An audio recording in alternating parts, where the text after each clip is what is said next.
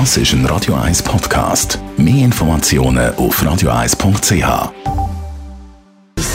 Gesundheit und Wissenschaft auf Radio 1. Unterstützt vom Kopfwehzentrum Irlande Zürich. www.kopfwww.ch Welchen Einfluss hat das Wetter auf unsere Leistung? Viele denken, ja, bei gutem Wetter ist man leistungsfähiger beim Arbeiten.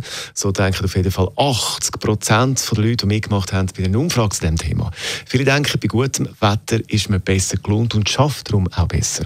Amerikanische Forscher haben das jetzt ein bisschen genauer angeschaut und äh, nehmen da als Grundlage eine Studie von einer japanischen Bank zu Tokio. Die haben äh, zweieinhalb Jahre die Produktivität von rund 100 Angestellten analysiert und das mit Wetterbericht verglichen. Und siehe da, bei schlechtem Wetter, also Regen, sind Mitarbeiterinnen und Mitarbeiter produktiver gewesen.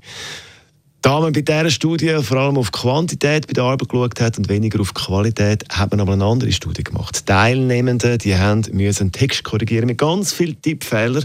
Und auch da sieht man, dass bei Regenwetter die Leistung besser war. Also die Leute mehr Fehler gefunden haben als bei schönem Wetter im Text.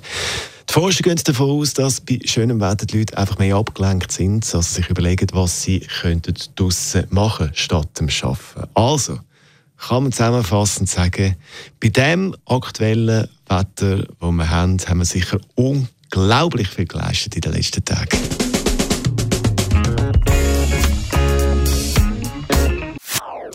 Das ist ein Radio 1 Podcast. Mehr Informationen auf radio1.ch.